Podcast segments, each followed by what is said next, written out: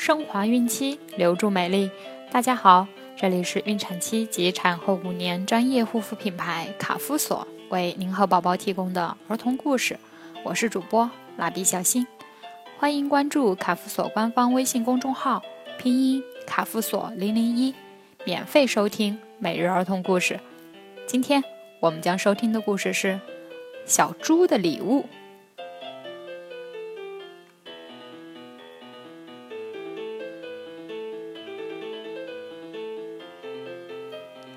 今天是小猴的生日，朋友们都来向他祝贺。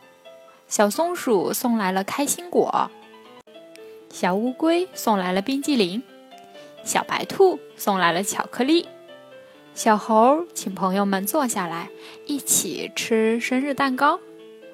可是小猴的好朋友小胖猪没有来，大家觉得很奇怪。送走了小松鼠、小乌龟和小白兔，小猴出门去找小胖猪。一只老山羊在高高的山坡上吃草，小猴走过去，有礼貌地问：“山羊爷爷，山羊爷爷，您看到我的朋友小胖猪了吗？”“小胖猪呀！”老山羊爷爷摇摇白胡子说。他到那边的树林子里去了。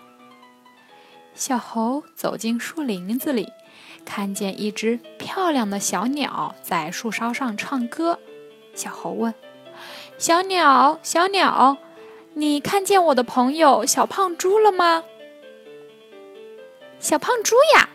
小鸟理理花羽毛说：“他到那边的山谷里去了。”小猴跑进山谷里，山谷里空空荡荡的，没有小胖猪的身影，只有一棵结满了果实的山核桃树。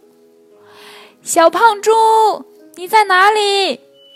小猴大声喊：“我在这儿啦！”山核桃树下传来了小胖猪的声音。小猴跑过去一看。小胖猪掉进山核桃树的深沟里，上不来了。小猴攀着山核桃树，将长尾巴垂到沟里，让小胖猪抓住。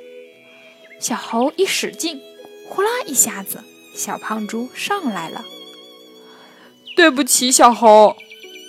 小胖猪说：“我想把你最爱吃的山核桃摘下来，送给你做礼物。”可是我太笨了，从树上摔进沟里了，什么礼物也没有了。小猴紧紧地拥抱着小胖猪，真诚地说：“你已经送了我最好的礼物给我啦。”“没有呀，我什么也都没送呢。”小胖猪结结巴巴地说：“你这傻胖猪呀！”小猴拍拍小胖猪摔得青一块紫一块的脸，调皮地说：“这就是最好的礼物呀！”小猴爬到山核桃树上，摘下许多的山核桃。他把山核桃带回家，请小胖猪一起吃。他俩都爱吃山核桃呢。